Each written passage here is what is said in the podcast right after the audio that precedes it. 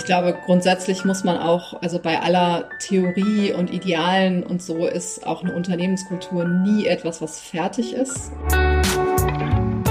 An und mhm.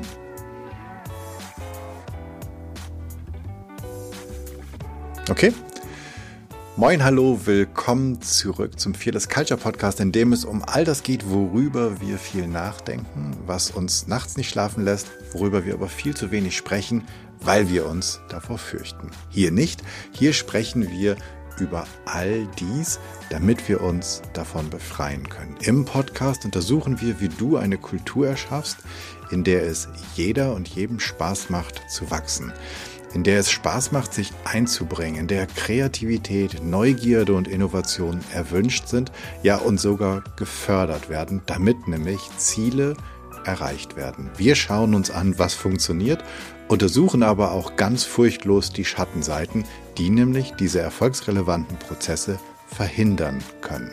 Im Podcast unterhalte ich mich mit Menschen, die sich bereits auf den Weg gemacht haben, die näher hinsehen, die genauer hinhören, die die richtigen Fragen stellen oder vielleicht sogar schon Antworten gefunden haben. Heute habe ich als Gästin Anna Jona. Sie ist die Mitbegründerin mit ihrem Mann Ran von Wildling Shoes.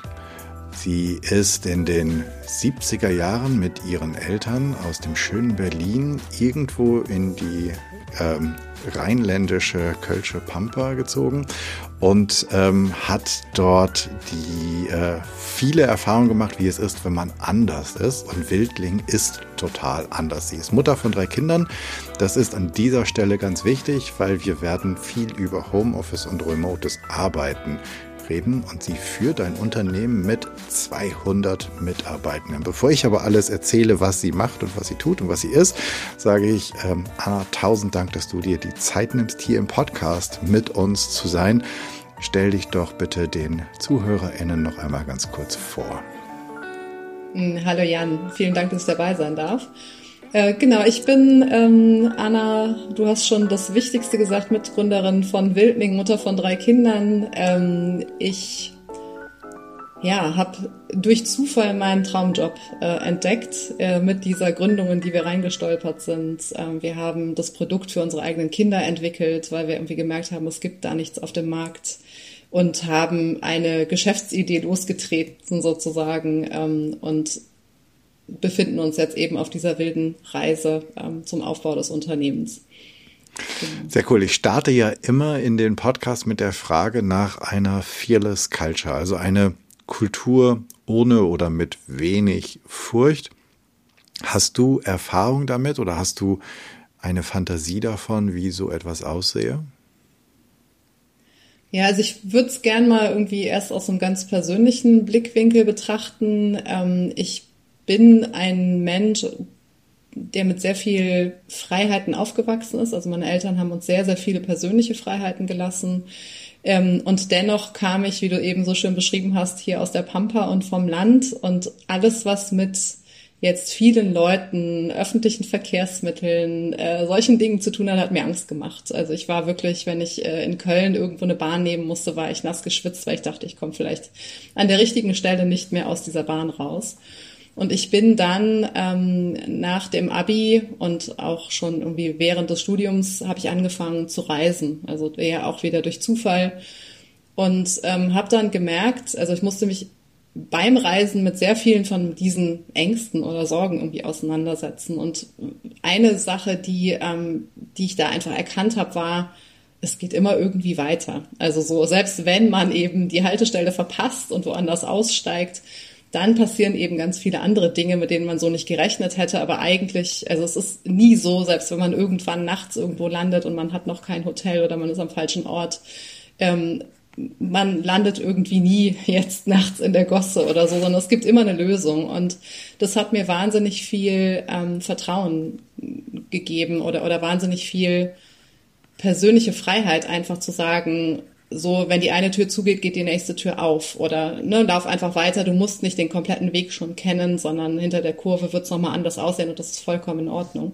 Und ich glaube, darauf habe ich sehr viel von meinen späteren Entscheidungen im Leben dann aufgebaut. auf dieser Sicherheit. Das ist auf jeden Fall ein super cooles Lern Learning, dass man früh weiß, auch wenn ich nicht weiß, wo ich rauskomme, irgendwo komme ich raus. Es geht, es geht irgendwie weiter. Ähm, genau. Ihr habt ja, ich glaube 2015 ähm, aus sehr persönlichen Gründen das Unternehmen gegründet. Wenn ich das richtig gelesen oder mhm. gehört habe, weiß ich gar nicht mehr eins von beiden. Ähm, dann ging es darum, dass eure Kinder lange Zeit, ich glaube in Israel, barfuß aufgewachsen sind und dass ihr dann nach Schuhen gesucht mhm. habt und habt keine für sie gefunden. Ähm, 2015 ist jetzt nicht urlange her, also irgendwie so sechs Jahre. Und äh, mittlerweile seid ihr 200 oder über 200 Mitarbeitende. Das hört sich erstmal nach einem Mörderkraftakt an. Ähm, ist das so oder ist das einfach genauso passiert, wie wenn man auch, wenn man noch keine Unterkunft hat, irgendwann, irgendwann findet man eine? Ich glaube, es ist tatsächlich beides. Also es ist auf der einen Seite enorm, was alles passiert ist, eben seit dieser Gründung, ähm, was uns da förmlich überrannt hat, ähm, was sich uns an Herausforderungen in den Weg gestellt hat, mit denen wir nie gerechnet hatten, dass wir damit überhaupt mal uns auseinandersetzen müssen, also auch im Sinne von, wie führt man eigentlich ein Team? Also das waren solche Dinge. Wir wollten von dieser Geschäftsidee als Familie leben können. So, das war das große Ziel und das schien auch schon ein sehr ambitioniertes Ziel. Ähm, zumal wir keine Ahnung hatten, nicht von Schuhen und nicht von, von Unternehmensführung und dann auf einmal wirklich mit Fragen konfrontiert zu sein, wie man jetzt äh, eine Organisation entwickelt oder ähm, welche Art von Unternehmenskultur man schaffen möchte, wie man auch mit den großen Fragen jetzt äh, im, im Sinne, ne, was ist eine nachhaltige äh, Unternehmensführung, ähm, was sind die wichtigen Kernentscheidungen. Ähm, das waren wirklich oder das sind nach wie vor enorm große Fragen und ähm, ich glaube, dass wir da ähm, häufig uns eher in einer Situation gefunden haben, wo wir einfach also so ein bisschen gefühlt hinten auf dem Wagen stehen, drei Bälle jonglieren und der Wagen rast irgendwo hin und wir gucken nur, dass die Bälle nicht runterfallen. Ähm, insofern ein enormer Kraftakt, ja, und auch eine, eine sehr, sehr intensive Zeit, auch eine sehr, sehr arbeitsreiche Zeit, ähm, auch parallel eben zu kleinen Kindern äh, da, daneben. Und auf der anderen Seite ist sehr viel einfach passiert und intuitiv gesteuert worden. Wir haben Entscheidungen so getroffen, wie sie sich richtig angefühlt haben. Wir haben nicht so weit vorausgeschaut, das konnten wir auch gar nicht. Und uns auch darauf verlassen, dass wir das irgendwie gemeinsam auch mit dem Team hinbekommen, dass wenn wir die richtigen Leute einstellen, ähm, da eben sich auch diese große Verantwortung auf viele Schultern verteilt und, und von vielen eben im Teamwork gestemmt wird. Und deswegen würde ich sagen, ist es eine Mischung eben aus Intuition und einfach sozusagen Vertrauen, dass es schon gut geht. Ähm, und andererseits natürlich, wenn man dann zurückblickt, vor allen Dingen eben in der Perspektive zu sagen, wow, es war auch ganz schön, ganz schön heftig äh, zwischendrin. Mhm. Ähm, ich will ganz kurz für die, die zuhören, nochmal erklären. Also eure Schuhe sind besondere Schuhe, es sind Barfuß oder Minimalschuhe. Ähm, Hast du da, kann, kannst du das irgendwie in zwei Sätzen, damit wir alle mitnehmen, sozusagen äh, ganz kurz erklären, was das Besondere ist, warum das für Kinder was Besonderes ist und warum dann eure, euer erstes Crowdfunding so abgegangen ist, wie es abgegangen ist? Genau, also wir ähm, machen Minimalschuhe, wir nennen sie tatsächlich gerne Minimalschuhe, weil einfach so wenig Schuh dran ist wie möglich oder wie noch nötig. Ähm, wir haben uns ähm, angeschaut, eben wie unsere Kinder gelaufen sind, als sie barfuß gelaufen sind und dann festgestellt, dass es einen enormen Unterschied gegeben hat in dem Moment, wo sie quasi festes Schuhwerk getragen haben. Und was wir wollten, war einen Schuh zu entwickeln, mit dem sich die Kinder, aber auch Erwachsene eben ganz genau so natürlich bewegen können, wie wenn man keine Schuhe anhat. Also hundertprozentig ist das nicht, äh, kann man das natürlich nicht nachstellen. Das ist immer ein gewisser Einfluss, aber wir wollten den eben so weit wie möglich reduzieren und haben deswegen ähm, eigentlich alles aus so einem Schuh rausgerupft und weggestrichen, was da nicht dran sein muss. Also jede Menge Materialien, versteifende Elemente. Ähm, und wir sind zu einem Schuh gekommen. Also unser Ziel war eigentlich eher eine Art wie so ein Handschuh zu machen für den Fuß. Ähm, ein Schuh, der ganz leicht ist, so dass man ihn kaum spürt, äh, mit Naturstoffen, so dass man auch wirklich da ein angenehmes Fußklima hat, ähm, in einer Form, die sich eben dem Fuß anpasst äh, und auch schon eine anatomische Grundform hat und mit einer ganz dünnen und flexiblen Sohle, so dass man auch den Boden durch den Schuh spüren kann, so dass man eben so nah dran ist wie möglich am, am natürlichen Gang und am Barfußlaufen. Und ähm, das ist etwas, was, glaube ich, gerade Eltern sehr logisch erscheint, weil man eben mitbekommt, wie die Kinder so ihre ersten Schritte gehen, oft ja auch noch barfuß oder mit so ganz dünnen Schläppchen und dann geht's auf einmal über in relativ steifes Fuß oder Schuhwerk. Ähm, und man sieht diesen Unterschied. Und man, man hat auch Kinder, die meisten Kinder wollen diese Schuhe gar nicht tragen, die versuchen die immer wieder von den Füßen zu bekommen. Und ähm, das war so unser Einstieg zu sagen, hey, wir haben da, glaube ich, eine Lösung gefunden, so wie, ne, wir haben hier einen anderen Schuh. Und in der Crowdfunding-Kampagne kamen dann aber schon die Wünsche von den Eltern, ähm, könnt ihr die nicht auch größer machen? Wir hätten die selber auch gerne. Und mhm. daraus ist eben dann wirklich ein, ein, Schuh für die ganze Familie entstanden. Mhm. Das ist ja, ähm, glaube ich, etwas, was allgemein, keine Ahnung, ein Trend ist, aber immer mehr kommt ähm, nachdem ich eine Fußverletzung hatte im letzten Jahr, hat mir meine Physio sozusagen das auch nicht um den Hals gebunden, sondern um die um die Knöchel gebunden. Und ich finde es fantastisch, wie anders man dann auf einmal anfängt zu laufen und wie die ganze Bewegung sich verändert. Wenn du als Zuhörende da jetzt noch keine Erfahrung mit hast, dann kannst du das mal googeln. Das ist wirklich ganz cool.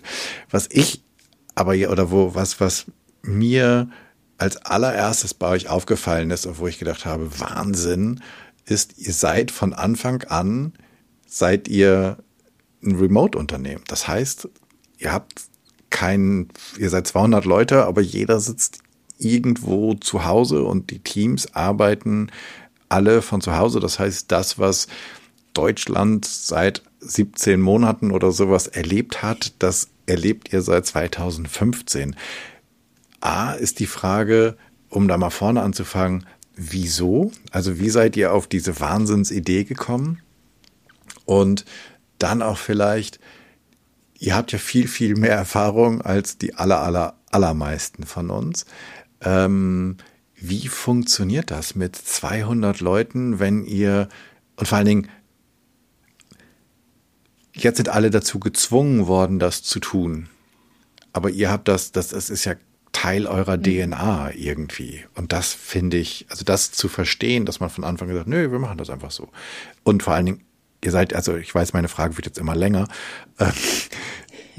Aber ihr habt ja drei kleine Kinder zu Hause gehabt. Also das, was, wo viele drüber klagen, dass gerade das in der Pandemie so schwer war, zwei, ihr seid zwei Vollzeit arbeitende Kräfte und die nicht nur Vollzeit arbeiten, sondern Vollzeit Geschäftsführung machen, plus drei kleine Kinder. Ähm, Wieso? Ja, also es ist tatsächlich, äh, der Grund liegt in, in diesen Kindern oder, oder hatte damit zu tun, dass wir eben zu zweit in Vollzeit gegründet haben ähm, und gemerkt haben, okay, wenn wir jetzt noch versuchen, äh, in ein Büro zu fahren, wenn wir da noch Pendelzeiten obendrauf äh, legen, wenn wir uns generell unflexibel machen mit der Gestaltung unseres, unseres Alltags, ähm, dann wird das ganz, ganz schwierig irgendwie zu verbinden. Und das war, hatte, also hätte Auswirkungen gehabt auf die Familie, die wir so nicht mittragen wollten. Ähm, also eben wirklich eine, eine sehr, sehr lange, eine Ganztagsbetreuung und vielleicht noch darüber hinaus ähm, für auch noch sehr kleine Kinder. Ähm, und auch für uns eben in einer, ähm, ja, in einem Verlust von Freiheit und Flexibilität. Also so habe ich das empfunden. Ich fand das unglaublich entspannend von zu Hause arbeiten zu können, weil ich eben, also ich habe hier meinen Arbeitsplatz, ich bin auch relativ ungestört da. Das ist, äh, die Familie kennt das, die Kinder haben das sehr früh schon irgendwie verstanden, auch dass hier quasi gearbeitet wird. Ähm, und auf der anderen Seite kann ich eben sehr schnell nach drüben gehen und mit meiner Familie zu Mittag essen oder mal da sein, wenn die Kinder mich brauchen oder mal mit einer, mit einer Hausaufgabenfrage helfen etc. Und also diese Flexibilität in der Gestaltung des Tages oder auch mal zu sagen, ach, weißt du was, das Wetter ist so toll gerade, ich fahre mal eben an den See, gehe eine Runde schwimmen und komme dann wieder. Ähm, das ist einfach eine Freiheit, die ich sehr, sehr genieße persönlich. Und deswegen ähm, war uns sehr klar, wir wollen kein Büro. Also wir wollen kein Büro einfach aus dem Grund, weil wir dann selber dort erscheinen müssen und das wollen wir gar nicht. Ähm, und deswegen haben wir sehr konsequent dann alle weiteren Leute auch von zu Hause angestellt. Also die brauchten im Prinzip nur ein funktionierendes äh, internetfähiges Gerät und äh, damit war das ähm, im ersten Schritt sozusagen getan. Hat uns auch geholfen, eben gerade in dieser enormen Wachstumsphase anfangs ähm, nicht ständig neue Büroflächen suchen zu müssen. Ähm, es ist aber so, also ich glaube, kann, man kann unsere Erfahrungen oder, oder dieses freiwillige Remote-Zusammenarbeiten nicht vergleichen mit dem, was jetzt die meisten Menschen im letzten Jahr erlebt haben. Also erstmal ähm, ne, war das Arbeiten im Krisenmodus, es war oft unvorbereitet, es haben die Strukturen gefehlt und es ist eben auch kein Homeoffice-Arbeiten, wenn ich gleichzeitig Homeschooling machen muss oder so. Also diese Doppel- und Dauerbelastung ähm, gehört sozusagen in unseren Arbeitsalltag nicht rein. Also da versucht man sich schon natürlich einen geschützten Raum zu schaffen, einen ungestörten Raum zu schaffen ähm, und kann dann eben die Vorteile dieses, dieser Remote-Arbeit, eben diese Flexibilität und die Freiheit auch in der Gestaltung die Freiheit, die kommt damit, wenn man auch sagt, ähm, wir definieren Arbeit erstmal unabhängig von, von Zeit und Raum. Also du musst nicht zu einer bestimmten Zeit an einem bestimmten Ort aufzufinden sein, damit ich dir zurechne oder zuschreibe, dass du gerade arbeitest. Ähm, das ist eben, glaube ich, der ganz große Vorteil dieser, dieser Zusammenarbeit. Und wie gesagt, die Nachteile, die jetzt sehr viele auch sehr intensiv irgendwie erlebt haben, ähm, die haben für uns so in dem Maße natürlich nicht zugetroffen in der normalen Arbeitsweise ähm, es ist auch wichtig für uns, jetzt Remote-Arbeit auch mit, ähm, also zu kombinieren, eben mit der Möglichkeit auch zusammenzuarbeiten im Team, sich zu treffen, ähm, ne, dieses soziale Miteinander ähm, zu gestalten. Und das haben wir vor dem, also vor der Pandemie sehr regelmäßig gemacht. Also es haben zu unserer Arbeitsweise auch immer regelmäßige Treffen auch mit dem ganzen Team gehört, ähm, Angebote zum Coworking, also Coworking-Bereiche äh, zum Beispiel in unseren ähm, Showrooms in, in Berlin, in Köln und in Engelskirchen, die jedem und jeder jederzeit zur Verfügung stehen. Ähm, und auch das Angebot darüber hinaus, wenn man jetzt woanders ist und, und da eben kein, also jetzt nicht in der Nähe von Berlin oder von Köln ist, dann kann man sich auch ähm, solche Plätze anmieten, wenn man mhm. jetzt sagt, ich möchte eigentlich gerne raus aus dem Haus, um zu arbeiten. So, das heißt, wir versuchen eigentlich das Beste beider Welten miteinander zu verbinden, also diese große Flexibilität und Freiheit auf der einen Seite und auf der anderen Seite natürlich auch ein soziales ähm, Miteinander. Und das kann man virtuell gestalten. Also das haben wir jetzt natürlich in der, in der letzten Zeit auch vermehrt gemacht und vermehrt Formate gesucht dafür. Und man kann es auch ähm, offline gestalten und dazu Gelegenheiten bieten. Und meiner Meinung nach ist das die Arbeitswelt der Zukunft, dass ich entscheiden kann, wo gehe ich denn heute hin oder was ist mir heute wichtig oder mhm. brauche ich heute den, den sozialen Austausch? Äh, möchten wir vielleicht einfach mal am Whiteboard zusammen brainstormen und es ist für uns wichtig, dass wir uns dabei irgendwie in die Augen gucken können? Ähm, oder will ich einfach ganz in Ruhe produktiv von zu Hause arbeiten? Ähm, und das Angebot zu schaffen, finde ich wichtig. Ähm hilft, also du hast gerade schon so ein paar Sachen gesagt. Das eine ist die Strukturen. Ähm, die brauchst du ja, brauchst ja intern für mich, um von zu Hause aus zu arbeiten. Und das zweite ist die Strukturen für ein Team, das komplett remote arbeitet. Habt ihr, also wenn ich jetzt bei euch anfangen würde, ähm, unterstützt ihr eure Mitarbeitenden darin, diese Strukturen für sich selbst zu finden? Weil das ist ja trotzdem etwas, also in, in meinem Zuhause, da ist keiner, und da sind meine ganz vielen Bücher, da ist meine Musik, da ist mein Netflix, da ist ab und zu jemand, der vorbeikommt, da ist die Wäsche, da ist das Mittagessen, das ich für die Kinder machen kann, da ist ja, da gibt es ja so wunderbare Ablenkungsmöglichkeiten. Genauso wie, da gibt es niemand, der sagt, ähm, Hase, jetzt mach mal das Licht aus, äh, es ist zehn und dein Arbeitstag hat auch mal Ende. Also wie komme ich sozusagen, wie, wie helft ihr mir, wenn ihr, ja, wenn der Zugriff nur virtuell ist, quasi in meinen Workflow zu kommen? Genau, also da gibt's, ähm, glaube ich, zwei wichtige Bereiche. Das eine ist sozusagen die Unterstützung ähm, zur Einrichtung eines guten Arbeitsplatzes. Also da haben wir natürlich ähm, Tipps und Tricks und auch eben die entsprechende Ausstattung, die man braucht, die man dann äh, von Bildling bekommen kann, wenn, wenn man das möchte.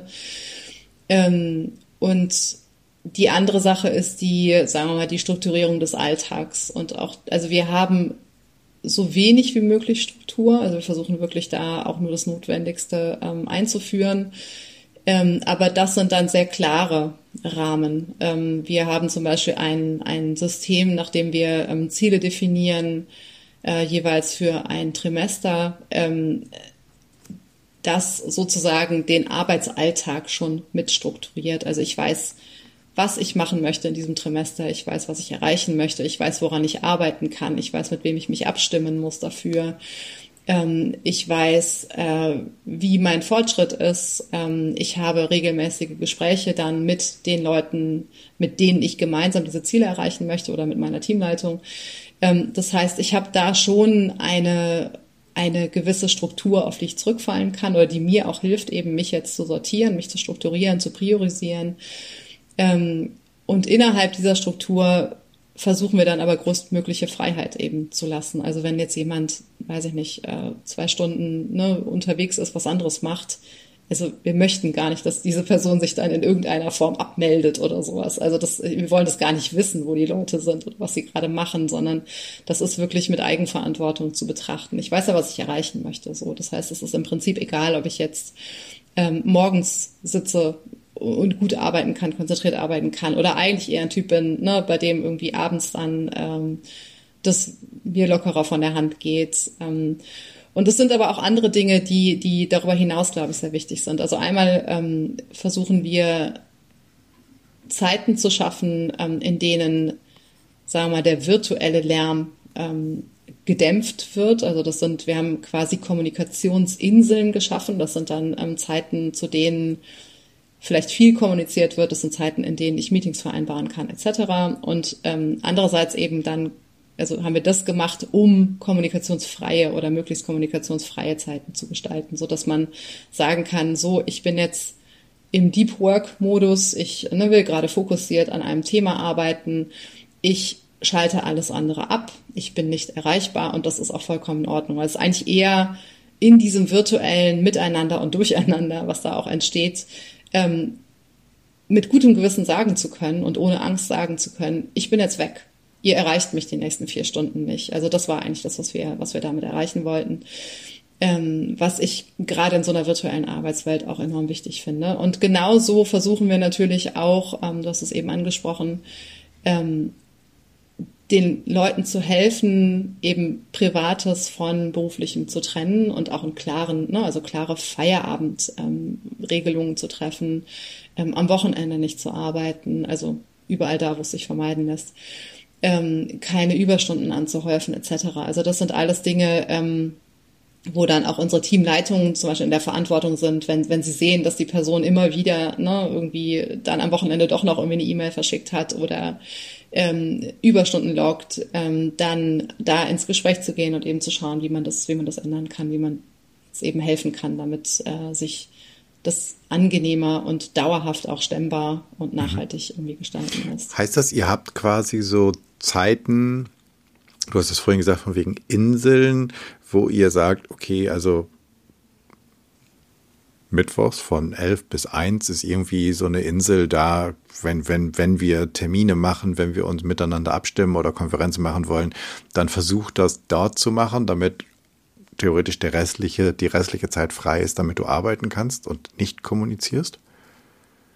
Richtig, genau. Also wir haben jeden Tag ähm, so eine Insel. Mhm. Ähm, die verschiebt sich immer ein bisschen, äh, damit wir eben auch Leute mit Teilzeit gut abgedeckt bekommen, ne? dass es irgendwie Vormittagsmahlzeiten gibt, äh, wo man sich trifft und mal irgendwie eher mittags, nachmittags. Ähm, und genau, der, also das Ziel ist eben äh, genau diese, diese Zeiten zu schaffen, wo man guten Gewissen sagen kann, ich bin nicht erreichbar. So, das, das ist das große Ziel daran.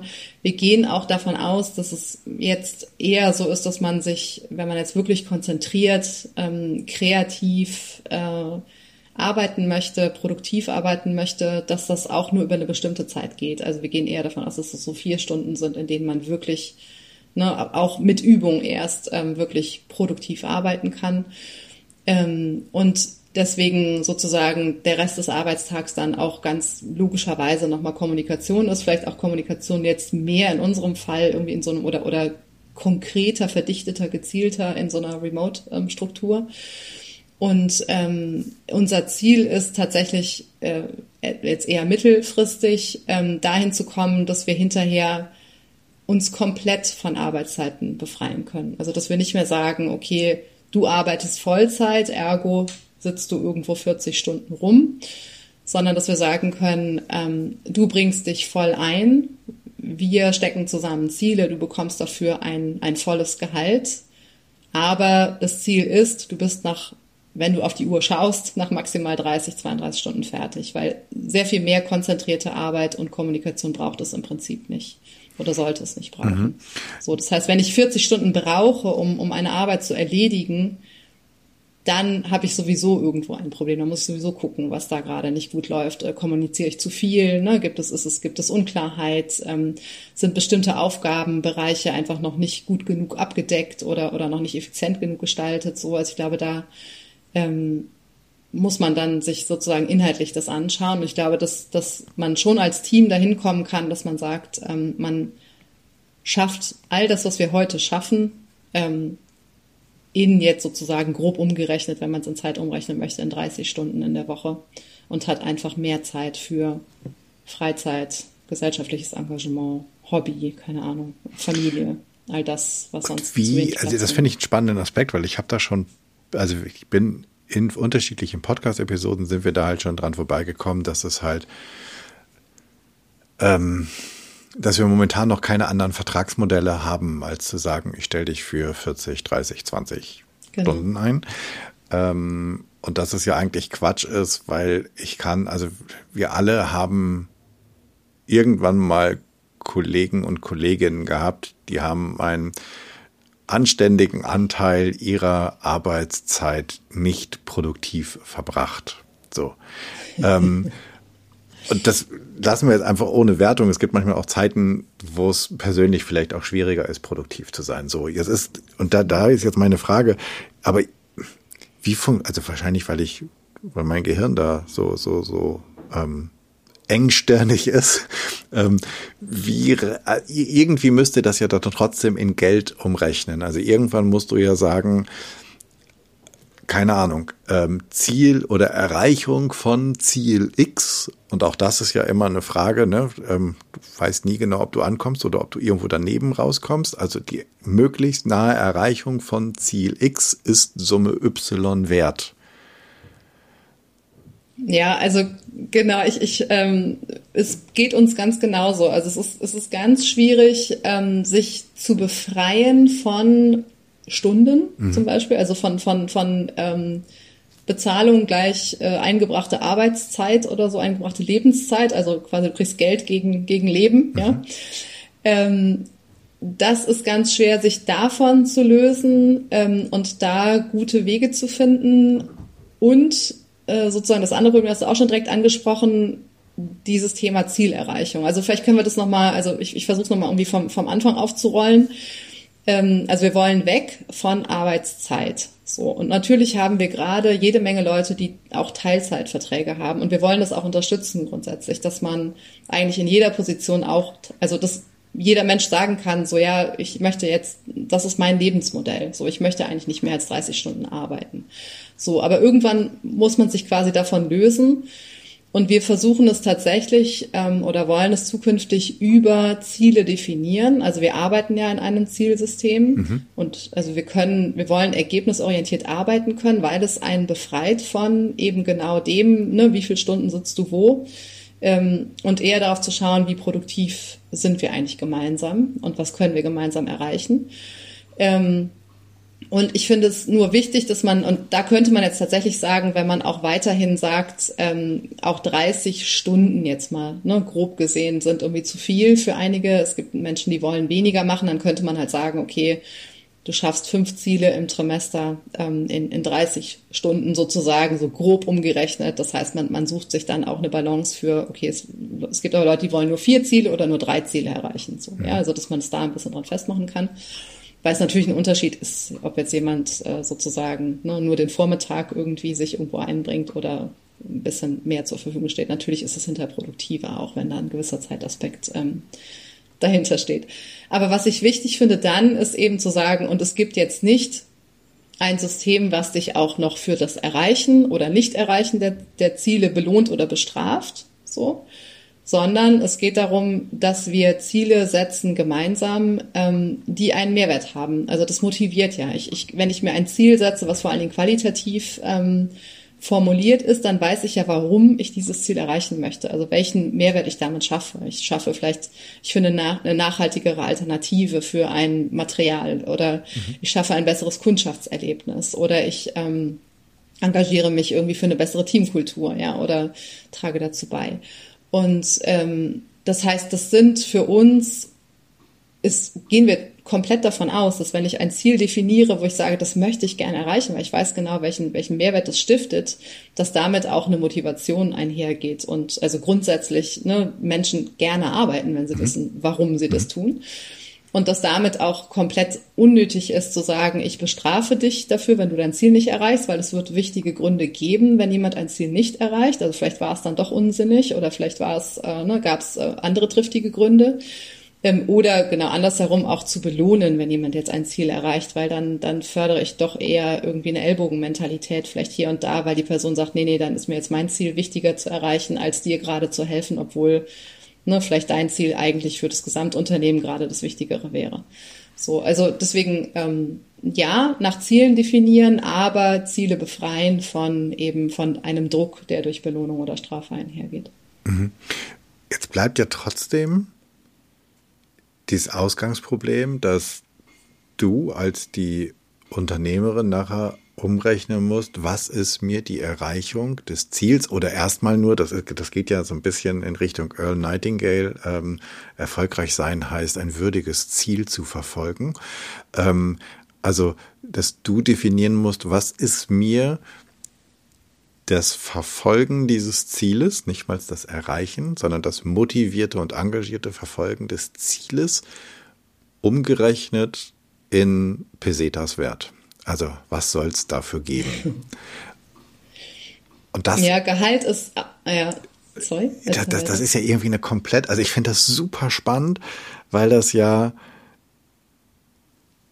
eine ganz neue Denkrichtung ist wenn du, also vielleicht, weiß ich nicht, vielleicht gibt es da schon Leute, die sagen, hey, pass auf, du kannst doch ganz einfach dein Jahresziel, dein Jahresziel ist Summe X umzusetzen an Produkten, du willst Neues entwickeln und das kannst du jetzt einfach, was kommt dabei rum und das kannst du jetzt, vielleicht ist das so. Ich habe da noch ein bisschen Brett vorm Kopf, wie du gerade merkst, wie, wie, wie da der Angang ist. Ja, ich, also ich glaube, das kommt sehr darauf an, auch wie man das Unternehmen führt. Ähm, bei uns ist jetzt sozusagen, äh, sind die Euros nicht, nicht die Haupt-KPI sozusagen, auf, auf die äh, das Unternehmen gebaut äh, sind. Äh, das war jetzt kein Satz, egal. du weißt, was ich meine. ja. Ähm, also ich, ich glaube, man muss die Dinge so ein bisschen voneinander trennen. Also ich würde eben kein, nicht anfangen, jetzt bestimmte Ziele mehr zu werten im Sinne von, das ist hinterher mehr Gehalt wert ähm, als andere Ziele, sondern du brauchst eigentlich immer ähm, ein Zusammenspiel eben von allen Teams und die einen schaffen Grundlagen, die anderen äh, schaffen die Dinge, die sozusagen jetzt rein äh, schwarz auf weiß vielleicht hinter den Umsatz treiben oder sowas. Ja, aber deswegen würde ich sagen, für uns als als Unternehmen mit einem Ziel, wirklich Wege zu finden, regenerativ zu wirtschaften, ist eben nicht das, was hinterher auch den Umsatz treibt, am meisten wert, so, sondern da sind auch ganz andere Dinge, die ähm, für uns wahnsinnig wertvoll sind. Ähm, und ich würde Gehalt erstmal davon trennen. Also das Problem ist, und das ist für uns, deswegen ist Gehalt ein Riesenthema und auch ein, ich finde, ein wahnsinnig spannendes Thema, weil du natürlich innerhalb eines Marktes dich nicht komplett frei machen kannst von der Marktdynamik. Das heißt, mhm. Also man könnte sonst einfach sagen, es ist uns alles gleich wert, so, ne? Jeder bringt 100% Motivation mit. Ich kann nicht mal sagen, wie viel Zeit, sondern einfach nur 100% Motivation, um die hier mit an einem Schrank zu ziehen. Und wir bezahlen alle gleich für diese Bereitschaft, so. Ähm, aber das kannst du in einem, also innerhalb dieses Systems gar nicht machen, weil du dann einfach nicht mehr wirtschaften kannst. Entweder musst du alle so, so hoch bezahlen, ne, dass, dass irgendwie die Leute zu dir kommen wegen des Gehalts und nicht wegen des Inhalts der Arbeit ähm, oder bleiben, obwohl sie vielleicht sich eigentlich inhaltlich weiter bewegt haben schon. Ähm, oder du bekommst äh, bestimmte Fachkräfte nicht mehr, weil du einfach nicht mithalten kannst. Also entweder zahlst du viel zu viel oder du zahlst auf einer anderen Stelle zu wenig und du kannst einfach, du kannst dein Team nicht mehr sinnvoll aufbauen. Ähm, und deswegen schauen wir schon, also wir haben ein, ein Gehaltskonzept ähm, lange erarbeitet. Das ist auch ein ständiges Work in Progress. Also wir haben fast jedes Jahr nochmal irgendwie, geht es nochmal in eine nächste Stufe und, und haben wir irgendwie Erfahrung gesammelt und passen es nochmal an. Ähm, das basiert eigentlich darauf, dass wir sagen, wir zahlen im unteren und mittleren Gehaltsbereich überdurchschnittlich, ähm, weil wir einfach möchten, dass Menschen die sich komplett irgendwo engagieren, keine finanziellen Sorgen haben sollten. Also natürlich sind da auch persönliche Entscheidungen immer hinter solchen Konstrukten, aber eben zu sagen, wir zahlen ein, ein wirklich gutes Gehalt im unteren und mittleren Bereich und sind da eher großzügig und haben auf der anderen Seite aber einen Deckel, ähm, was die obersten Gehalt, Gehälter betrifft. Also wir machen da sozusagen, also wir zahlen auch da gut, aber eben nicht so, dass wir sagen, wir zahlen einfach die höchsten Gehälter im Markt und wir, wir holen uns einfach sozusagen ne, die besten Leute, wobei ich das auch sehr in Frage stellen würde, dass das dann immer die besten Leute sind. Ne, aber wir machen einfach diesen Wettbewerb im Markt total mit. Ähm, und ich finde, das bringt schon mal eine, eine interne ähm, Balance mit rein. Ähm, und natürlich ähm, spielen Marktgehälter auch eine Rolle, wenn wir festlegen, für welche Rolle wir sozusagen welches Gehalt zahlen. Mhm. Ähm, aber ich finde, in, innerhalb dieses Konstrukts, wo man sagt, okay, wir, ne, wir haben eine gewisse Anlehnung an den Markt und auf der anderen Seite aber eine interne Balance und es gibt auch, ne, das oberste Gehalt darf nur mal X sein vom untersten Gehalt und wir, die stehen in Relation und die gleiche Arbeit mit den gleichen Voraussetzungen, der gleichen Erfahrung wird auch genau gleich entlohnt. So, äh, ich finde, damit schaffen wir eigentlich eine interne Balance und setzen anders herum aber auch wieder nicht zu viel Fokus rein auf den monetären Aspekt, weil ich finde wirklich, ähm, Gehalt ist eine Sache und das muss fair sein, da muss man sich irgendwie mit wohlfühlen. Ähm, aber dann gibt's auch wirklich vieles, was sonst Arbeit wertvoll macht, ähm, was, was komplett nichts mit der Lohnabrechnung zu tun. Ich würde mal auch davon ausgehen, dass ein Großteil der Menschen bei euch nicht wegen des Gehaltes ist, sondern weil sie für euch oder für euch oder vielleicht auch mit euch mit genau. ähm, arbeiten wollen. Wie, ähm, wie habt ihr das bewerkstelligt, dass ihr innerhalb von sechs Jahren so rasant gewachsen seid, dass ihr euch remote, was ja jetzt momentan irgendwie viele ausprobiert haben, aber in, auf einem ganz anderen Feld hauptsächlich seht und trotzdem ihr ja diesen, ja, eine Idee, eine Vision ähm, habt, die euch zusammenhält, weil es sind halt nicht die exorbitanten Gehälter, sondern etwas anderes, was ja auch leben muss und gelebt, also auch gelebt und gefördert und gestreichelt werden muss. Ähm, wie geht das in A, der Rasanz, also der, dem extremen Wachstum und B in der, ja, vielleicht hauptsächlich virtuellen Nähe?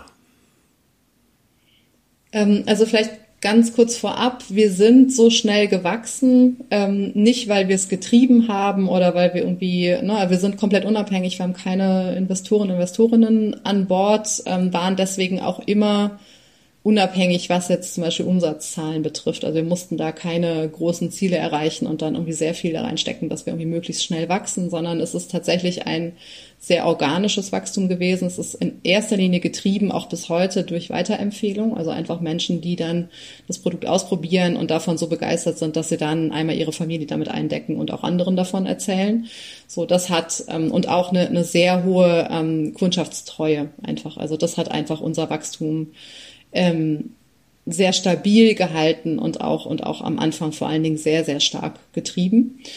Ähm, und wir mussten eigentlich, also vielleicht jetzt anders als, als viele anderen Unternehmen in, in der Situation eher gucken, wie kommen wir damit zurecht? Also wie, wie schaffen wir das irgendwie, ähm, jetzt eben die Bälle eher in der Luft zu halten und nicht allzu viele fallen zu lassen und einen guten Service zu bieten, eine Produktqualität zu halten, uns weiterzuentwickeln, aber auch dieses Team eben aufzubauen und zusammenzuziehen und, und funktionieren zu lassen als ganzes Komplexes. Und auch spannend, ähm, jetzt vielleicht anders als bei zum Beispiel einem Dienstleister, wo man immer wieder eher Projekte hat, ähm, die aber ja in sich nicht sehr viel wahnsinnig stark komplexer werden, hat man, glaube ich, jetzt in einem Unternehmen, ähm, ne, was, was als Team quasi als eins funktionieren muss, natürlich mit, mit jedem 50 Leuten, die draufkommen, einfach auch nochmal eine wahnsinnige, also sehr viel komplexere Struktur einfach, die man da ähm, irgendwie halten muss. Was uns total geholfen hat, ähm, und ich weiß gar nicht, ob es trotz oder weil ähm, der Remote-Zusammenarbeit ist, war ähm, sehr klar zu definieren, wo wir hin möchten als Unternehmen und als Team. Also wirklich gemeinsam zu definieren, was unsere Vision ist für das Unternehmen und, und für uns ähm, als, als Team, was wir bewegen möchten, nach welchen Werten ähm, wir leben möchten. Und das sind auch Dinge, die lebendig sind. Also sind Dinge, die wir immer mal wieder anpacken mit, mit einer neuen Unternehmensreife, um zu gucken, stimmt das eigentlich noch? Ähm, ne, hat, hat sich da was geändert? Äh, können wir das nochmal schärfen? Ähm, und diese Sachen auch nicht, also einmal gemeinsam zu erarbeiten und dann nicht irgendwo in der Schublade verschwinden zu mhm. lassen, sondern zu sagen, was bedeutet das für unsere alltägliche Arbeit? Also wenn wir bestimmte Werte haben, ja zum Beispiel den, den Wert, ne, wirklich langfristige, gute Beziehungen und Partnerschaften aufzubauen, was bedeutet das für unsere Arbeit im Kundschaftsservice? Was bedeutet das für ne, unsere Arbeit mit Lieferanten, Lieferantinnen. Ähm, also das hat einfach eine Auswirkung auf die alltägliche Arbeit und das in ein Team-Commitment zu verfassen und zu sagen, so dass danach leben und arbeiten wir in diesem Team, ähm, gehört auch dazu eben, sich das sehr bewusst zu machen. Kommt das, wenn ich dich da unterbrechen darf, und, ähm, genau. bewertet ihr, ihr macht bestimmt auch sowas wie Jahres-, Quartals-, keine Ahnung was Gespräche. Ich hoffe nicht nur Jahresgespräche, ich vermute nicht. Ähm, Fließt das da auch mit ein, inwieweit ich nach euren Werten als Mitarbeitende ähm, arbeite? Ähm, also was wir einmal fürs Unternehmen machen, ist tatsächlich ähm, zu gucken, ne, eine, eine Roadmap zu entwickeln für die nächsten zwei bis drei Jahre, ähm, eine Strategie zu entwickeln, also wo soll's wo hingehen. Und das umfasst immer die Kernkompetenzen. Und diese Kernkompetenzen sind jetzt beispielsweise eben ne, unser regeneratives Produkt, also dass es eine regenerative Wirkung hat und dass wir hinkommen wollen zu einem kreislauffähigen Produkt. Ähm, es umfasst auch zum Beispiel unsere ne, Kompetenz im Bereich ähm, Kundschaftsbeziehung, Kundschaftserlebnis, also das einfach auszubauen. Ähm, oder die Unternehmenskultur eben als, als zentralen Punkt. Und aus dieser Roadmap leiten sich die Ziele ab für die jeweiligen Trimester. Das heißt, ich habe eigentlich in jedem Ziel, das ich definiere, auch die Werte mit untergebracht. Also wenn ich, ne, wenn es um, um ähm, um Kundschaftsbeziehungen geht, um langfristige Partnerschaften geht, ähm, dann fließt das in diese Ziele mit ein, egal ob es jetzt darum geht, äh, weiß ich nicht, unsere Lieferkette noch transparenter zu gestalten oder eben Kundschaftserlebnis noch besser zu machen. Das ist da mit drin. Das heißt, ich, ich, es ist jetzt eher so, dass man ähm, eigentlich täglich daran arbeitet oder täglich damit arbeitet und dass ich dann ein Ziel gut erreicht habe, ne, wenn ich diesen Mehrwert geschaffen habe. Das heißt, es ist eigentlich eher die aktive Arbeit ständig an unseren Werten, am Erreichen irgendwie dieser Vision, die wir haben, ähm, die dann dem zugrunde liegt. Und natürlich gibt es, ne, es gibt Feedbackgespräche, es gibt ähm, sowieso ähm, jedes Trimester ein Review, ähm, was dann aber eher versucht, wirklich objektiv auf die, auf die Arbeit ähm, zu schauen. Es gibt jede Woche eine Rücksprache. Also ich finde es auch sehr wichtig, dass wirklich da nicht zu viel Zeit vergeht, sondern dass man im ständigen Austausch eben ist und, und deswegen auch Fortschritte, Rückschritte, Fragen, Zweifel, Ängste, Sorgen und so auch direkt adressieren kann, wenn die irgendwo aufkommen. Ähm, aber es ist jetzt nicht so, dass wir irgendwie sagen, okay, hier ist unsere Wertematrix und du hast dich irgendwie gestern äh, frech verhalten und das steht hier nirgendwo drin. So, ähm, also das ist eher, es ist eher eine, eine tägliche Auseinandersetzung damit in der in der Arbeit. Okay. Ähm, und du hast gesagt, dass ihr aktiv an den Werten und auch an der Vision im Team arbeitet. Das heißt, das finde ich einen super spannenden Aspekt, wenn wir auf Organisations- oder Unternehmenskultur gucken. Ihr begreift das auch als etwas Lebendiges, was sich weiterentwickelt und weiterentwickeln darf und vielleicht auch vor neuen Fragestellungen neu interpretiert werden muss. Total. Hast du mhm. ähm, an welcher Stelle, um, um da mal zu gucken, an welcher Stelle ist das schwierig oder wo, also ihr habt ja nicht nur Mitarbeitende, die mit Riesenidealen ganz frisch von der Schule kommen, sondern ich vermute mal, ihr habt auch Mitarbeiter oder Mitarbeiterinnen, die durchaus schon andere Joberfahrungen gemacht haben und die in ein, wie ich zwar finde, bei euch wunderschöne Kultur reinkommen, aber die dann ja vielleicht doch vielleicht ein bisschen fremdeln und wo sich das vielleicht im ersten Augenblick alles super toll anhört und auf einmal ist man da drin mit der ganzen Eigenverantwortung und Selbstverantwortung und mhm. ähm, muss seinen eigenen Beitrag leisten und vielleicht viel mehr kommunizieren und fragen, als man das im alten Job gewohnt war. Also es hört sich immer alles super duper an. Ähm, die Frage ist, wie einfach oder schwierig ist es in der Super-Duper-Welt zu leben und, und auch zu arbeiten, äh, wenn ich andere Erfahrungen gemacht habe. Und manchmal ist das andere auch so super bequem, wenn jemand einfach kommt, hier komm Schleifer, jetzt heu, heute machst du, heute machst du, sortierst du mal hier die linke Schublade. Ähm, hast du da, hast du da Erfahrung oder, oder sagst du, nee, Jan, ist nicht so, ist alles glücklich? Nee, also ich, ich glaube, grundsätzlich muss man auch, also bei aller Theorie und Idealen und so ist auch eine Unternehmenskultur nie etwas, was fertig ist oder auch ein, ein Arbeitsangebot, ja, das ist nie, äh, das ist nie perfekt, das ist nie fertig. Also einmal bedarf es vieler Menschen, die ähm, daran zusammenarbeiten und es wirklich aktiv mitgestalten. Ähm, und es ist eben, es ist Beziehungsarbeit auf allen Ebenen. So. Und das ist auch wie in einer Partnerschaft so. Da, das ist nie fertig oder nie einfach nur gut oder auch nur einfach nur schlecht, sondern eigentlich immer, immer ein Work in Progress. Ähm, deswegen, ich würde auch sagen, dass wir da, also wir sind da selber noch haben einen wahnsinnig langen Weg vor uns, ähm, viel zu lernen. Ich finde, man, man merkt es immer dann, wenn man zurückguckt und denkt, wie war es denn vor einem halben Jahr oder vor einem Jahr und dann einfach sieht, wie viel man zu dem Zeitpunkt vielleicht noch nicht richtig gemacht hat oder noch nicht gewusst hat oder woran man noch gearbeitet hat. Und daran erkennt man zwar, dass es, dass es natürlich vorangeht, ähm, aber dass man einfach da auch nie fertig ist und nie den Anspruch haben darf, irgendwie fertig zu sein. Ich glaube schon, ähm, also dass wir an verschiedenen Stellen versuchen, Weichen zu stellen, damit einmal dieser Übergang sozusagen möglichst soft gestaltet wird und auf der anderen Seite aber auch, dass wir die richtigen Leute haben. Also natürlich ist ähm, jetzt der Wunsch, eigenständig, ähm, selbstbestimmt äh, zu arbeiten, aber auch die Verantwortung und die Pflichten sozusagen, die damit einhergehen, das ist natürlich Teil von jedem Recruiting-Gespräch und, und auch etwas, was wir versuchen herauszufinden, so ob das ne, die Menschen wirklich möchten und, und wollen und sich damit auch hinterher wohlfühlen. Das heißt jetzt nicht, dass ne, jeder, jede bei uns irgendwie ins kalte Wasser geschmissen wird und erstmal schwimmen muss und sich alles selbst organisieren muss. Das ist natürlich überhaupt nicht so. Es gibt auch verschiedene Bereiche im Unternehmen, wo jetzt eigenständigeres Arbeiten mehr oder weniger gefordert ist. Also auch da gibt es natürlich Stellen, wo in erster Linie relativ klar ist, so was jetzt nächste Woche ansteht und das muss dann mehr oder weniger abgearbeitet werden. Und es gibt Leute, die das sehr gern und sehr gut machen und die braucht man auch genau an den Stellen und dann gibt es wiederum Stellen, wo, wo wir einfach, glaube ich, enorm viel Freiheit geben und aber auch dann äh, sehr viel Eigenständigkeit einfach erwarten. Und glaube, man muss da einfach im, im Recruiting-Prozess ähm, sehr gut darauf achten, ist das die richtige Person oder ist das auch die richtige Arbeit für diese Person? Ähm, ne, in beide Richtungen schauen, ob das, ob das passt, ob man da miteinander glücklich wird und dann im Onboarding natürlich die Leute auch so weit versuchen zu begleiten, ihnen alles Wichtige irgendwie mit auf den Weg zu geben, so dass sie sich möglichst schnell zurechtfinden.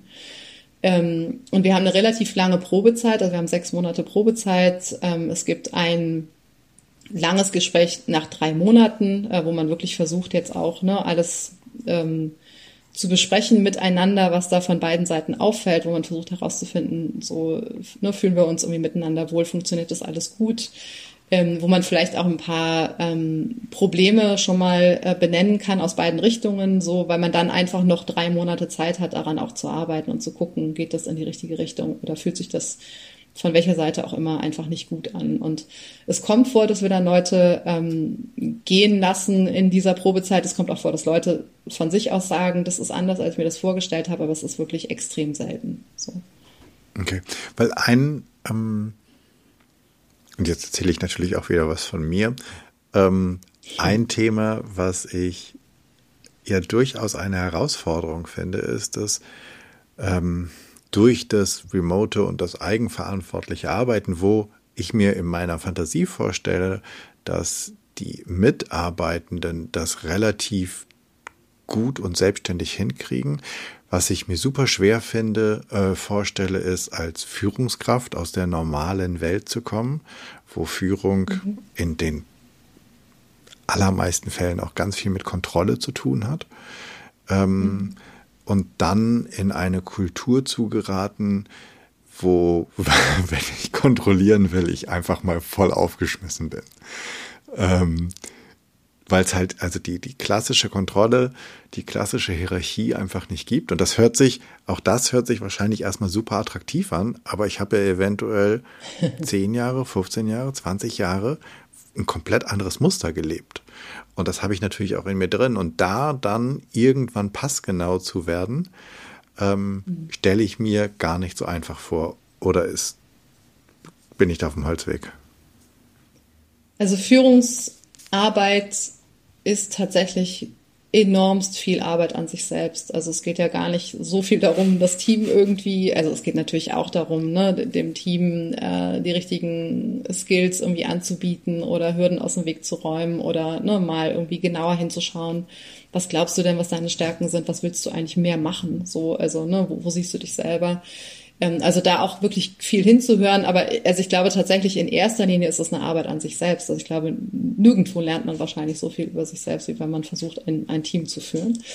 Ähm, auch vor allen Dingen die eigenen Schwächen ne, und die eigenen Ängste ähm, kommen genau da äh, wahrscheinlich am, am meisten zum Tragen. Und ich glaube einfach, dass es sehr wichtig ist, sich dessen bewusst zu sein, also auch sich darauf einlassen zu wollen, so dass man sich da sehr viel mit sich beschäftigt und sehr kritisch mit sich beschäftigen muss und, und wirklich schauen muss, warum man in welcher Situation wie tickt. Ähm, und es gibt Leute, denen fällt es unheimlich leicht, ähm, einfach zu wirklich vertrauensvoll abzugeben. Ähm, und es gibt Leute, die müssen das wirklich lernen. So.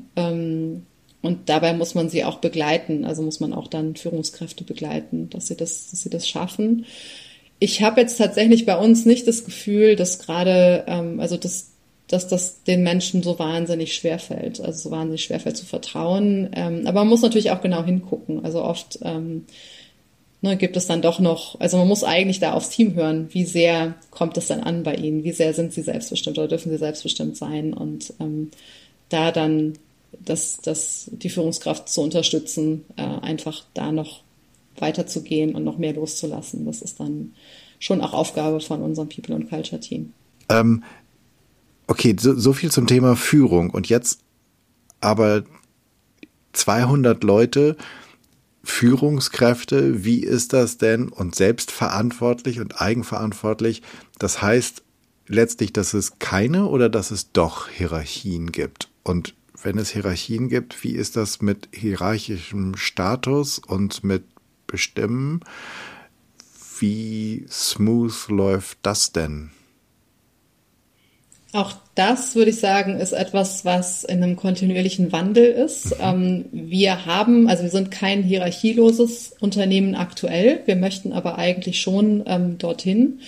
Es ist jetzt so, dass uns Hierarchien, ähm, also im Sinne von einer ne, Teamleitung oder auch wenn das Team zu groß und zu komplex wird, dann, dass es sich dann sozusagen weiter aufsplittet in Unterteams oder in, in, in Bereichsteams, ähm, die dann auch wieder eine Leitung bekommen, ähm, dass es uns sehr geholfen hat, in einer ähm, sehr dynamischen Situation äh, zum Beispiel Entscheidungen treffen zu können oder auch mit sehr viel Dynamik und Veränderungen umgehen zu können. Also einfach das gut strukturieren zu können, ähm, Informationen gut äh, bündeln zu können, leiten zu können, Entscheidungen gut und auch relativ schnell treffen zu können. Einfach alles Dinge, die sehr wichtig waren für uns eben in dieser Zeit von, ne, von null auf 200 irgendwas Mitarbeitende.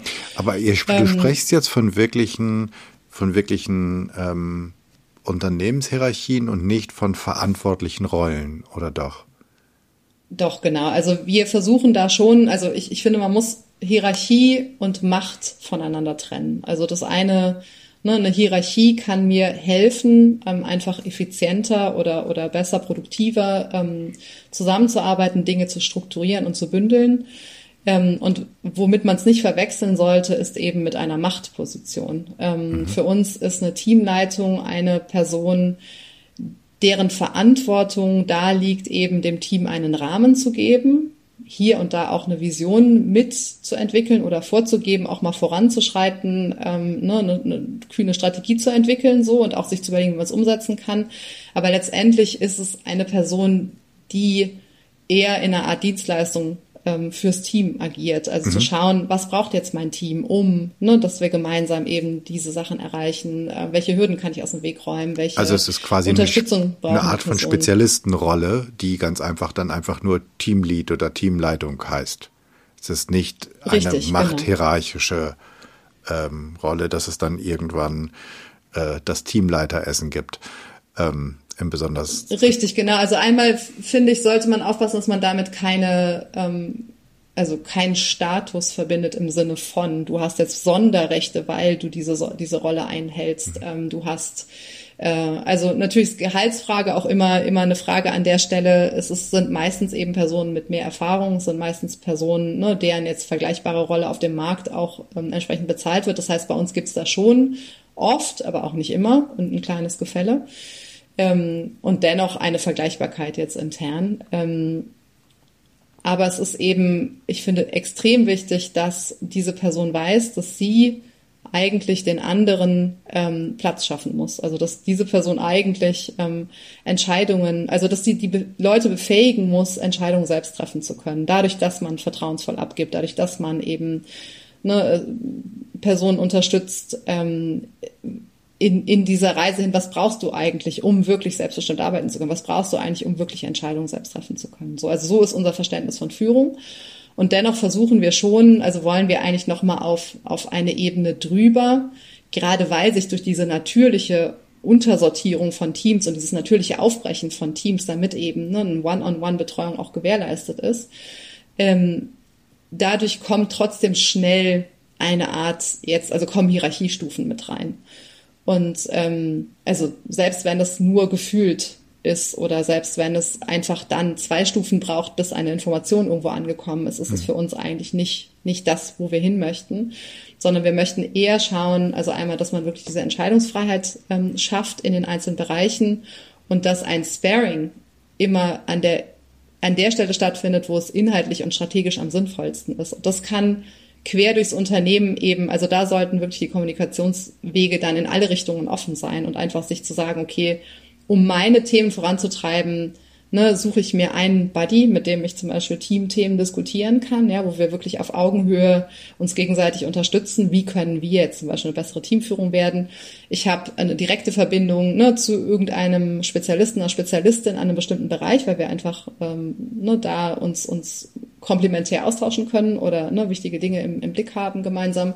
Und dann suche ich mir noch irgendwie äh, einen Sparingspartner inhaltlich strategisch auf einer anderen, ähm, ja, in einem anderen Bereich. So, also dass man einfach wirklich sinnvoll schaut, an, an welcher Stelle sind eigentlich die Verbindungen am, am sinnvollsten. Und dass es nicht so ist, dass alles jetzt zum Beispiel bei einem Company Lead zusammenläuft.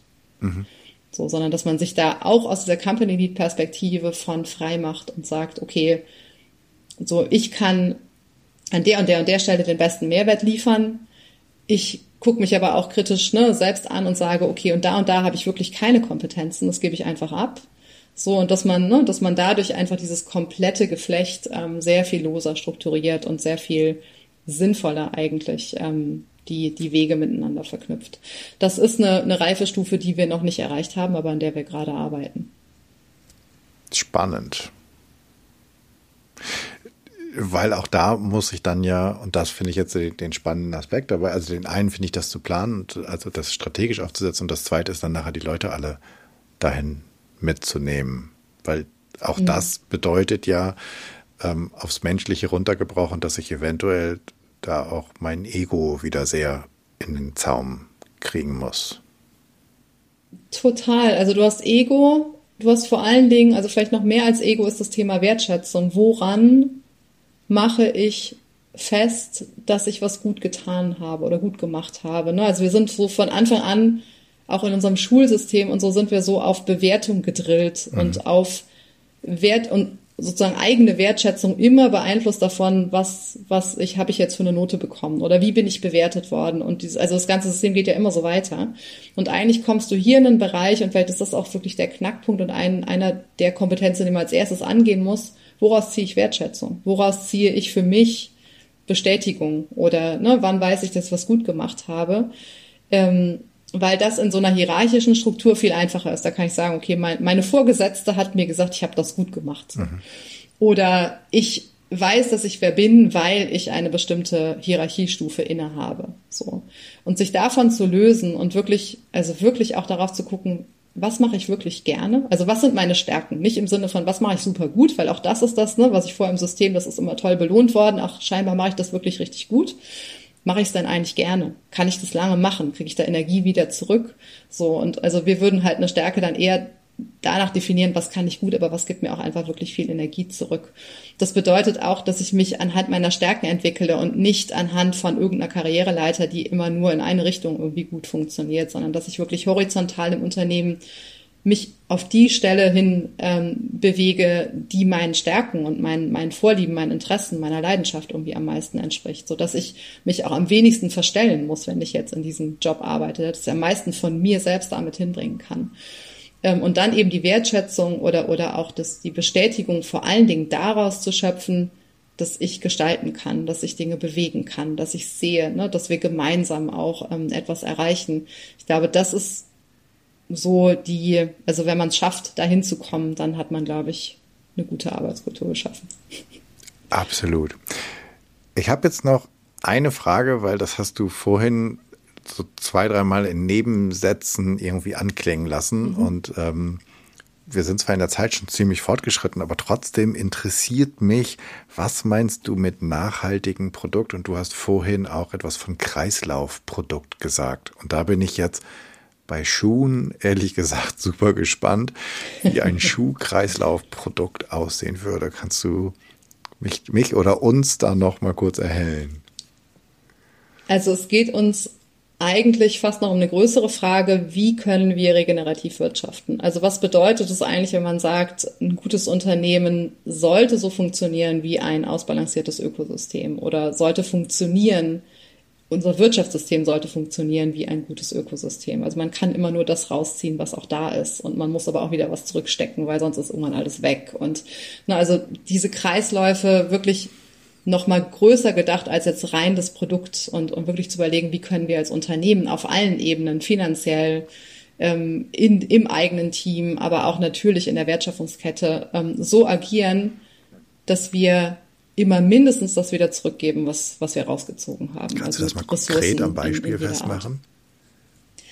Also vielleicht ist es wirklich am einfachsten ähm, am Beispiel der Wertschöpfungskette, ähm, dass man dort sich die komplette Wertschöpfungskette anschaut, also wirklich vom jetzt da, wo, wo es notwendig ist, ne, Anbau der Rohstoffe ähm, für ein Textil oder so, ne, dass man, dass man die gesamte ähm, Fertigungskette sich anschaut, die Produktion sich anschaut und dann aber auch nicht dort, also das, das ist nicht fertig, wenn das Produkt jetzt sozusagen bei der Kundschaft gelandet ist, sondern dass man sich auch anschaut, okay, wie kann ich den Lebenszyklus dieses Produktes verlängern ähm, und wie kann ich hinterher schauen, dass die Stoffe, die dort reingeflossen sind, auch wieder in den Kreislauf zurückkehren. Also das ist wahrscheinlich so das, das naheliegendste oder, oder uns am, am verständlichsten, äh, am meisten verständliche Kreislauf, so den man sich anschauen kann.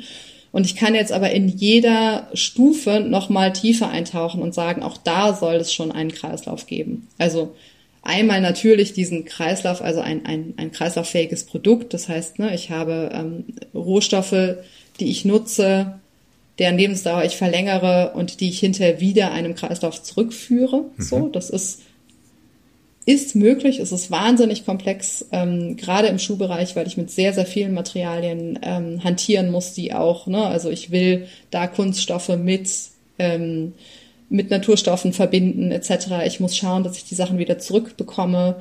Ähm, ne, ich muss, ich muss, es, es muss in Technik investiert werden, es muss in, in, in Möglichkeiten investiert werden, Dinge voneinander wieder zu trennen und wieder zurückzuführen. Das heißt, es ist ein, ein eine sehr, sehr komplexe Aufgabe, ähm, der wir uns aber stellen, so und wo ich glaube, dass wir auch schon einige Fortschritte gemacht haben. Äh, wir sind noch lange nicht, nicht am Ziel. Ähm, und wenn man jetzt eben, wenn man jetzt weiter reinzoomt, dann kannst du aber auch in, in jede einzelne ähm, Stufe oder musst du dir jede einzelne Phase eben dieser Fertigung anschauen. Das heißt, wenn du jetzt in, in den Anbau der Rohstoffe reinschaust, so, dann gibt es dort eben, es gibt Möglichkeiten, regenerativ ähm, Rohstoffe anzubauen. Das heißt zum Beispiel in Systemen, ne, wo jetzt ähm, Bäume gepflanzt werden, mhm. wo ähm, eine Fruchtfolge ähm, stattfindet, die die Bodenqualität steigert, die ein besseres Mikroklima schafft, ähm, die eine Diversifizierung eben auch der Einkommensmöglichkeiten für LandwirtInnen ähm, bedeutet und so. Das heißt, auch da kann ich schon sagen, ich nehme jetzt nicht nur raus, ich will meinen mein Rohstoff haben, ja, ich hole meine Baumwolle von irgendwo und da ist jetzt Wasser eingesetzt worden, das Wasser fehlt woanders oder die, die Sozialbedingungen sind schlecht, es müssen Pestizide eingesetzt werden. Ähm, und ich, ich hinterlasse sozusagen Jahr für Jahr einen Ort, der immer, also wo es immer schlimmer wird, wo es immer schlechter geht, so wo ich einfach die Ressourcen so weit rausquetsche und ausschöpfe, bis irgendwann nichts mehr da ist, menschlich wie, also sozial wie ökologisch.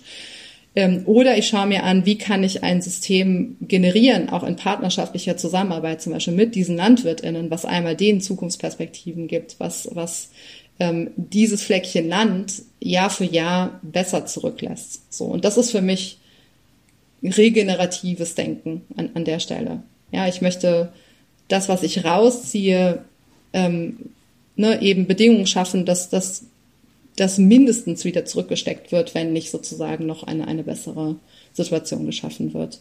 Und das kann ich, dieses Spiel kann ich durchziehen für, für jede Fertigungsstufe. Das kann ich mir für eine Fabrik überlegen, in der die Schuhe gefertigt werden, ne, für, für eine Zwischenfertigungsstufe, wo ähm, Materialien gefärbt werden oder, oder, oder ne, Textilien gefertigt werden und so. Und das ist tatsächlich, glaube ich, auch unsere große Aufgabe und auch unser größter Hebel. Ähm, aber es geht eben auch in anderen Bereichen. Also was wir eben gesagt haben, zum Beispiel was Arbeit betrifft, für mich wäre das eine Arbeit, die mir mehr Energie zurückgibt, als ich reinstecken muss. Das klingt ziemlich gut und ähm, motiviert ja jetzt äh, vielleicht viele, dass sie denken so, hm, wie krieg, wie komme ich denn jetzt an einen Job bei so einer tollen Firma? Also wenn ich jetzt, wenn ich jetzt dir gerne mal meinen Lebenslauf schicken wollen würde und ich halte mich jetzt selbst davon zurück, das zu tun, ähm, auf jeden Fall äh, seid ihr bestimmt ein super attraktiver Arbeitgeber. Aber wenn ich oder eine Arbeitgeberin, ähm, wenn ich jetzt mehr über euch wissen will, ihr habt einen ganz tollen Blog, den ich empfehlen kann. Der mhm. Link kommt in die Shownotes. Wo finde ich dich? Wie komme ich in Kontakt? Wie komme ich in, in die Kommunikation, ins Gespräch mit euch? Wo finde ich eure tollen Schuhe? Ja, also wir sind in erster Linie ähm, als Direktvertrieb ähm, im Internet zu finden. Also wir haben unseren, unseren Shop und unsere, unseren Blog, von dem du eben gesprochen hast, auch ähm, die Seite, auf der neue Stellen ausgeschrieben werden, ist alles unter wildlink.choose zu finden.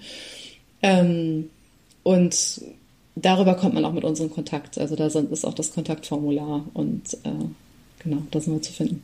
Wir so. sind auch natürlich ne, in, in, Social Media in allen möglichen äh, Bereichen unterwegs. Ähm, auch da immer gerne. Okay. Im direkten Austausch. Links findet ihr in den Show Notes.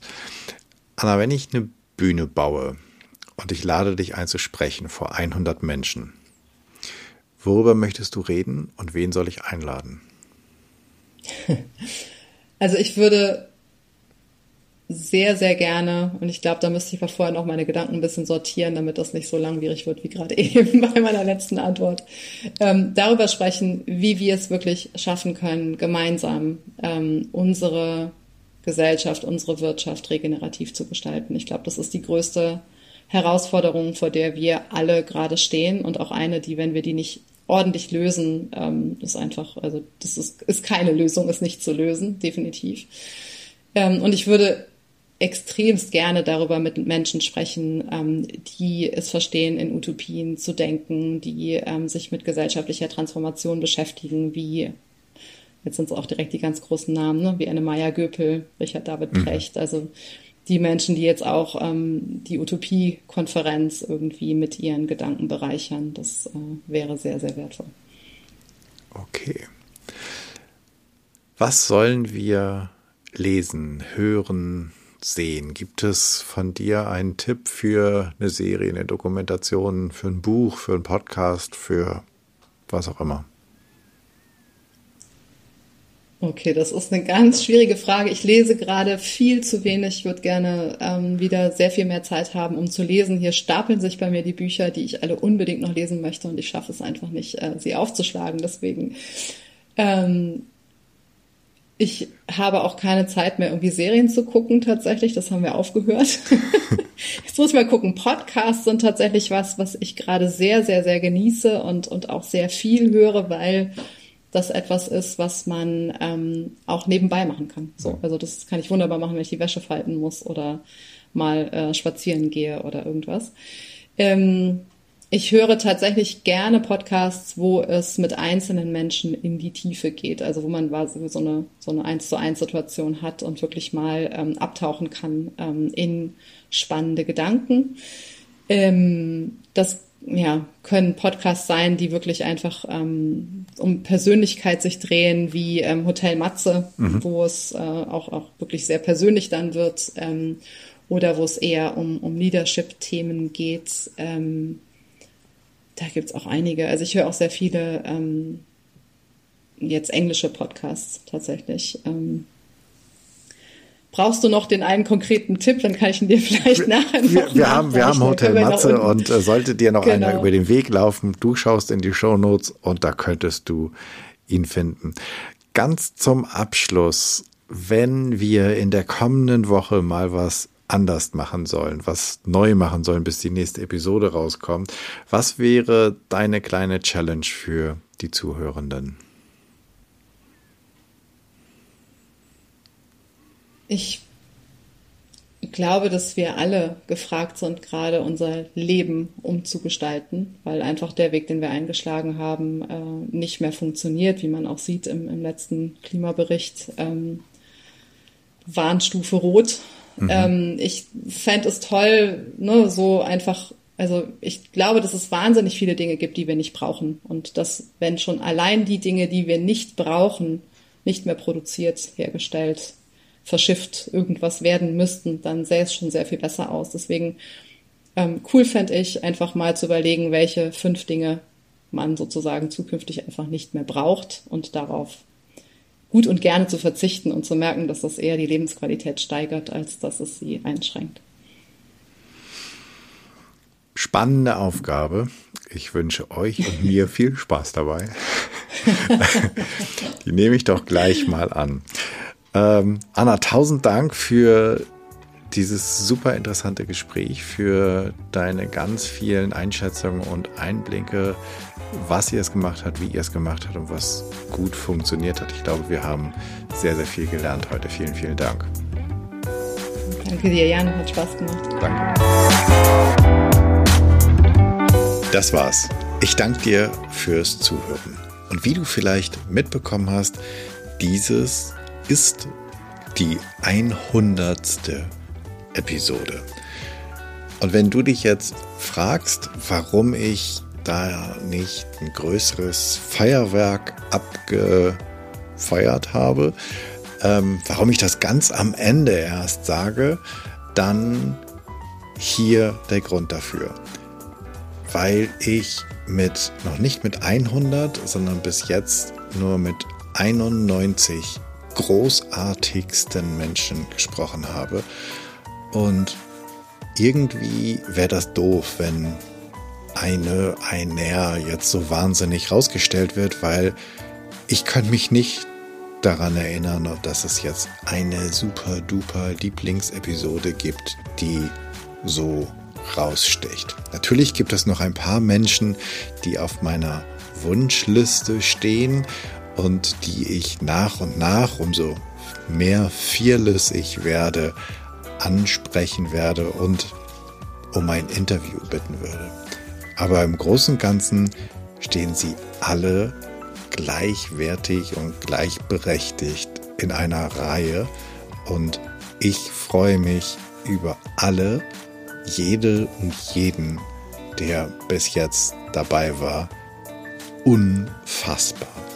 Und ich hoffe, dass auch Anna dich neugierig gemacht hast, wie du vielleicht eine Fearless Culture schaffen kannst, wie du Unternehmenskultur auch im Remote anders machen kannst, wie du neu denken kannst über Führung, Teams und Hierarchien. Und ich freue mich über dein Feedback und Ideen, was ich noch machen könnte. was ich für die nächsten 100 Episoden besser machen könnte, was ich für dich tun könnte, das kannst du mir einfach als Feedback schicken in den sozialen Medien, genauso wie unter podcast at janschleifer.com. Wenn du eine gute Ansprechpartnerin bist oder eine oder einen kennst, dann kannst du mir an selbige E-Mail-Adresse eine Idee schicken. Abonniere diesen Podcast, wo auch immer du am allerliebsten Podcast hörst und bitte hinterlass mir super gerne eine 5-Sterne-Rezension bei iTunes. Denn damit wird der Kreis derer, die diesen Podcast hören können, größer und wir können gemeinsam mehr verändern. Ich hoffe, du bist bei der 101. Episode wieder mit dabei. Bis dahin, sei furchtlos, dein Jan.